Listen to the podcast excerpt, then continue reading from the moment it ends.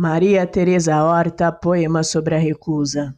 Como é possível perder-te sem nunca ter te achado, nem na polpa dos meus dedos se ter formado o afago, sem termos sido a cidade, nem termos rasgado pedras, sem descobrirmos a cor, nem o interior da erva. Como é possível perder-te sem nunca ter te achado?